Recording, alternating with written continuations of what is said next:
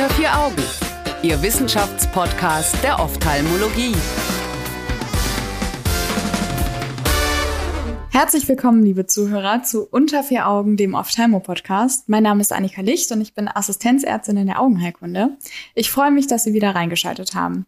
Auch wieder dabei ist Herr Professor Mischai. Hallo. Hallo, Frau Licht. Wir setzen wieder da an, wo wir aufgehört haben, bei der Behandlung des DMÖ. Und da besprechen wir heute eine Idee, die vor ein paar Jahren aufgekommen ist. Da wurde nämlich gesagt, warum spritzt man eigentlich immer? Wie wäre es, wenn wir einfach ein Implantat hätten, was nach und nach diesen gleichen Wirkstoff abgibt oder einen ähnlichen? Gesagt, getan und so entstand das intravitreale Fluocinolon-Actinoid-Implantat, kurz Illuvien, der Firma Alimera. Dass das Implantat marktauglich ist, hat die Iris-Studie bereits bestätigt. Heute unterhalten wir uns über die Fortsetzung dieser Studie. Herr Professor Mischai, warum macht man denn jetzt nochmal so eine große und teure Studie und vielleicht noch wichtiger, warum ist die jetzt für uns überhaupt noch interessant?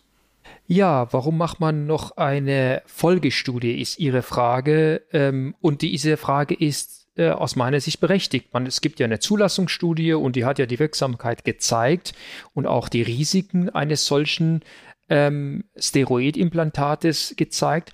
Aber es ist immer so, wenn Sie ein neues Medikament äh, auf den Markt bringen, ähm, dann ist es so, dass die Zulassungsbehörden, in diesem Fall ist es EMEA, die Firmen dazu verpflichtet, auch Folgestudien zu machen nach der Zulassung mhm. im Sinne von Real-World-Studien, ja. um dann zu schauen, wie ist die Effektivität Aha, okay. und vor allem, vor allem, wie ist die Sicherheitslage? Das heißt, wenn Sie dieses Medikament in einem viel größeren Kollektiv einsetzen, könnten ja. seltenere Nebenwirkungen auftauchen, die man in einem kleinen Studienkollektiv vorher nicht entdeckt hat. Das heißt, solche Studien sind nicht äh, Marketing-Gags sozusagen der Firmen, sondern das sind eine Auflage, der Zulassungsbehörden. Und diese Auflage ist äh, die Firma äh, Alimera nachgekommen. Und natürlich hat man auch die Daten veröffentlicht, weil sie auch natürlich für die ähm, wissenschaftliche Community und auch für die behandelnden Ärzte von Interesse sind. Wie viele Patienten haben Sie denn noch für diese Erhebung gewinnen können? Und wenn, ist das nicht sowieso ein schwieriges Patientenklientel? Das sind ja alles schon irgendwie vorbehandelte Augen. Ja, äh, Sie sprechen zwei Punkte an. Also es ist ähm, diese Studie, die im Übrigen äh, im Jahr 2022 in British Journal of Ophthalmology publiziert wurde, also ziemlich rezent ist, äh, berichtet über die drei Jahresergebnisse einer Real-World-Datenbank äh, aus Europa, nämlich aus Großbritannien, Deutschland und Portugal, die über die Effektivität und auch über die Nebenwirkungen von äh, Fluocinolon-Acetonid berichtet. Und man hat ein großes Studienkollektiv zusammenstellen können. Ich mhm. schaue nochmal in dem Paper, sind 695 Augen von 556 Patienten. Das ist schon ein großes Kollektiv. Ja, absolut. Ähm, und ähm, Sie sagten ja, das ist ein schwieriges äh, Klientel. Ja, auch das möchte ich und den ähm, Zuhörerinnen und Zuhörern erklären. Das äh, Fluocinolon ist zugelassen für die, für die Therapie des diabetischen Makulaödems, allerdings als Second Line. Das heißt, die Patienten bekommen an, in, in, in erster Linie Anti-VEGF-Therapie oder eine sonstige Behandlung. Und wenn das nicht ausreichend wirkt oder wenn der Patient sagt, nee, ich mache da nicht mit, äh, mhm. jede, alle vier Wochen oder alle sechs Wochen Injektionen ja. und ich hätte gerne etwas anderes oder wenn der äh, behandelte Arzt, behandelte Ärztin sagt, naja, die der Therapieerfolg ist nicht durchschlagen, dann kommt der Einsatz von Illuvien in Frage. Das heißt, es ist, so wie Sie sagen, in Anführungsstrichen ein schwieriges Kollektiv, weil es sind sozusagen Augen, die auf eine primäre First-Line-Therapie nicht gut ähm, angesprochen haben. Ja. Und dann so viele Augen zusammenzukriegen, ja, Respekt. Das ist eine äh, respektable ähm, äh, Studiengröße. Äh, Und natürlich für uns nochmal interessanter, weil es ja eine Real-World-Studie ist.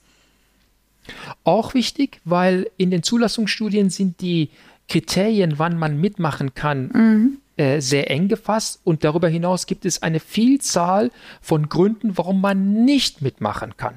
Und das äh, Ergebnis ist meistens ein sehr schönes Ergebnis, was sich im klinischen Alltag nicht so immer äh, replizieren lässt, weil im klinischen Alltag, wir können ja nicht sagen, nur die äh, ein kleines Klientel behandeln wir und alle anderen können nicht behandelt werden, Ja. sondern wir äh, setzen das viel breiter ein und dann macht es schon Sinn zu fragen, bringt es denn überhaupt was unter Real-World-Bedingungen oder bringt es eben nicht so viel? Wie lief denn die Studie ab?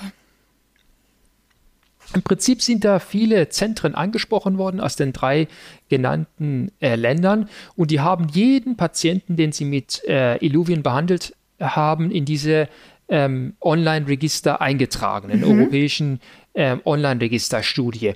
Und man hat die, äh, diese Patienten nachverfolgt Ja. und man hat immer sozusagen den Visus erhoben, allerdings den CC-Visus, also den, äh, beziehungsweise um, um, um äh, genauer zu sein, mit CCS-Visus, also den besten Visus mit der eigenen Korrektur. Man hat sie nicht jedes Mal ausrefraktioniert. Man okay. hat geschaut, man hat geschaut, wie sich der Augeninnendruck entwickelt hat. Man hat geschaut, ob ähm, äh, Medikamente zur Drucksenkung eingesetzt wurden.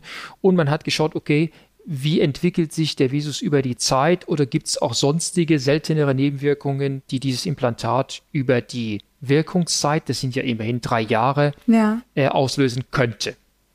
Wie sah es mit dem Kontrollintervall bei den Patienten aus? Wie hat man das gestaltet? Ja, man hat gesagt, dass die Patienten mindestens alle sechs Monate äh, zur Kontrolle da sein müssen Ja. und mindestens ein Jahr Follow-up haben sollten, damit sie in diese Studie eingeschlossen werden. Und natürlich gibt es auch viele, viele Patienten, die längere Follow-ups bis zu vier Jahre hatten.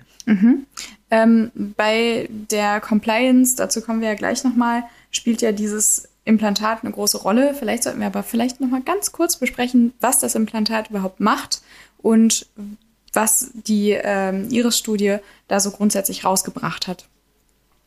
Ja, im Prinzip ist es ein, ein Implantat, was über einen Passplaner in den Glaskörper hinein implantiert wird. Das ist das wichtige Wort. Es ist ja keine Flüssigkeit, also ist es auch keine Injektion, sondern es ist eigentlich eine Implantation Ja. über einen Passplaner-Zugang, einen 25G-Zugang.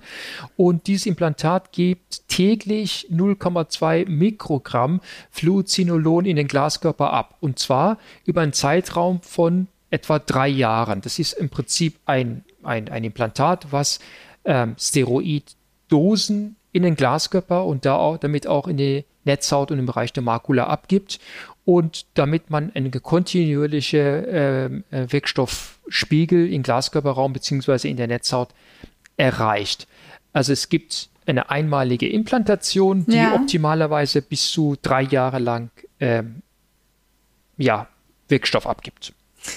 Dann können wir an der Stelle eigentlich schon direkt zu den Ergebnissen kommen. Was ist denn rausgekommen? Ja, die Ergebnisse sind schon durchaus erfreulich. Man hat äh, gesehen, dass der Visus tatsächlich ansteigt und dieser Anstieg auch über die drei Jahre erhalten bleibt. Also es gibt tatsächlich diesen Visusanstieg nicht nur in der Zulassungsstudie, sondern auch in diesen Real-World-Studie. Und nochmal erinnern wir uns, das ist ein schwieriges Kollektiv. Das heißt, das sind alles vorbehandelten Augen. Selbst bei diesen vorbehandelten Augen hat der Einsatz von Steroiden in diesem Fall, Ja. Fluocinolon, zu einer Visusbesserung geführt. Und diese Visusbesserung hat tatsächlich auch ähm, 36 Mo- äh, Monate, also äh, drei Jahre angehalten. Oh. Allerdings, äh, allerdings, ja, äh, jetzt gibt es ein kleines Aber.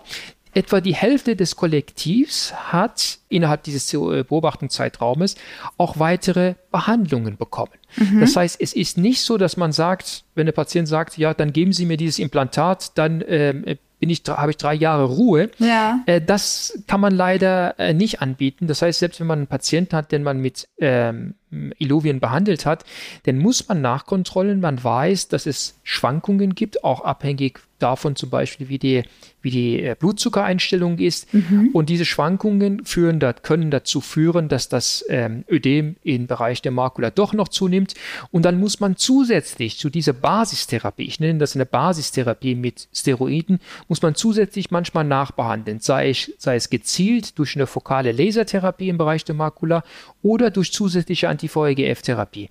Das heißt, man kann dieses Medikament als eine Basis dem Patienten geben. Man muss sie aber regelmäßig nachverfolgen. Visus, Tensio, dazu kommen wir noch, aber auch ein OCT machen, sich den Fundus anschauen. Ja. Und sobald man einen Hinweis davon hat, dass sich die, die Situation verschlechtert, dann mit Anti-VEGF nachbehandeln. Ähm, etwa die Hälfte des Kollektivs hat so eine Nachbehandlung nicht gebraucht, aber die andere Hälfte hat eben doch eine Nachbehandlung gebraucht und deswegen sind diese äh, Kontrollen wichtig. Mhm. Das heißt ja aber auch, dass die Compliance der Patienten, die ja eigentlich, also es wäre ja schön, wenn man sagen könnte, hier haben sie das Implantat, dann müssen wir uns nicht die ganze Zeit darauf verlassen, dass sie immer wieder kommen, ähm, dass dieser Punkt eigentlich gar nicht mehr so ein Gewicht hat, wenn die Hälfte der Patienten nochmal eine zusätzliche Behandlung bekommt. Ähm, doch, ähm, also dieser Punkt hat schon ein, ein, ein, eine Berechtigung, mhm. denn der Anzahl der Injektionen, die dann gebraucht wird, zusätzlich zu diesem ähm, Implantat ist natürlich deutlich geringer, als wenn man nur mit Anti-VEGF behandeln würde. Ja. Und erinnern wir uns, das ist ja auch eine Gruppe, wo man sagt, ähm, das Anti-VEGF, also die äh, Anti-VEGF-Therapie hat nicht ausreichend gewirkt. Mhm. Ähm, also steht das sozusagen gar nicht zur Disposition, die Anti-VEGF-Therapie fortzusetzen, ja. sondern man muss nochmal darüber hinaus etwas tun. Und wenn man ähm, etwas tun möchte, also wenn die Anti-VEGF nicht ausreichend wirken oder wenn der Patient sagt, ich mache die Injektion nicht mehr mit, dann ist der Einsatz von einem intravitrealen Steroid durchaus eine äh, berechtigte Option. Und man kann dem Patienten sagen, na ja, es kann dann doch sein, dass sie die eine oder andere Injektion brauchen, aber auf jeden Fall weniger, mhm. als wenn man dieses Implantat nicht einsetzt. Okay. Macht das so Sinn, wenn ja, ich das so absolut. erkläre? Ich äh, finde, okay. das ist äh, eine schöne Zusammenfassung. Ähm, dann sind wir aber eigentlich auch schon beim Punkt Nebenwirkungen. Und da hatten Sie gerade schon mal den Intraokulardruck so fallen lassen. Wollen Sie das vielleicht ein bisschen ausführen? Ja, eigentlich kann man das ziemlich schnell zusammenfassen. Alle Steroide äh, führen, ähm, wenn sie am Auge appliziert werden, zu einer Tensioerhöhung bei einem gewissen Anteil der Patienten. Man mhm. sagt so vielleicht 20, 25 Prozent. Und das hat man auch in dieser Kohorte gesehen, dass die eben tatsächlich auf Steroid reagiert, auf Steroidgabe reagiert haben mit einer Tensioerhöhung, so dass ähm, auch ein, äh, etwa ein Drittel des Kollektivs äh, tensiosenkende Medikamente gebraucht hat ja. und bei 4% auch eine Glaukomchirurgie notwendig wurde. Oh, sogar auch das? Da ja, absolut. Das heißt, wenn man dieses diese Patienten hat. Das spricht noch einmal dafür, wenn man Steroide gibt, intravitreal, dass man die Patienten regelmäßig nachkontrolliert und sollte es zu einem Steroid-Response kommen oder sollte es zu einer äh, übermäßigen Tensioerhöhung kommen, äh, dann muss man das entsprechend natürlich therapieren. Kann man da sagen, dass die Injektion, die man macht, an den Nebenwirkungen dann überwiegen zu dem Implantat, also auch in Bezug auf den Intraokulardruck oder? Also Sie meinen VEGF-Inhibitoren versus äh, intravitreale Steroide? Genau. Ja, also man muss sagen, die Anti-VEGF-Therapie ist ja wirklich nebenwirkungsarm. Und verglichen mit Anti-VEGF haben intravitreale Steroide natürlich Nebenwirkungen, eben Tensioerhöhung und auch Kataraktentwicklung. Mhm. Deswegen hat ja auch die Zulassungsbehörde gesagt, okay, das ist zwar ein wirksames Medikament, aber eben halt Second Line. Ja. Gut, es haben ja auch einige Patienten eine Kataraktoperation bekommen. Nochmal so als kleinen Kritikpunkt. Das verbessert den Visus ja natürlich auch nochmal. Könnte das die Ergebnisse verfälschen? Ja, sie ist, ist eine berechtigte Kritik. Also ein Teil der Patienten war schon Pseudophag, ein Großteil der Patienten war schon Pseudophag und ein Teil der Phagenpatienten hat im Verlaufe der Studie eine Katarakt entwickelt. Das ist nicht ungewöhnlich bei ja. Gabe von Steroiden und die haben natürlich eine Kataraktoperation bekommen und eine Kataraktoperation führt in der Regel zu einer Besserung äh, der Sehschärfe. Und insofern ist Ihre Frage berechtigt oder Ihre Kritik berechtigt. Vielleicht ist auch diese Visusverbesserung auf die Kataraktoperation zurückzuführen. Ich würde es ähm, allerdings nicht annehmen, weil letztendlich diese äh, Erhöhung in der gesamten Kohorte über die Jahre da war. Sonst wäre zumindest die Visusverbesserung in den ersten Monaten nicht da gewesen, weil die Kataraktentwicklung ja. kommt ja mit der Zeit. Ähm, mhm. Aber die Autoren, ja, das ist schon eine berechtigte Frage, sollten eigentlich über die Subkohorte berichten, die eben rein pseudophag war von Anfang bis Ende und sozusagen der Effekt der Kataraktoperation gar nicht ins Gewicht fällt. Das wäre mit Sicherheit eine, eine interessante ähm, äh, Auswertung dieser äh, durchaus großen Studienkohorte. Und ich kann mir vorstellen, dass da immer noch große Zahlen zustande kommen. Also rein Pseudophagen, ja. da kann eben die Kataraktoperation äh, gar keine Rolle gespielt haben bei der Visusbesserung.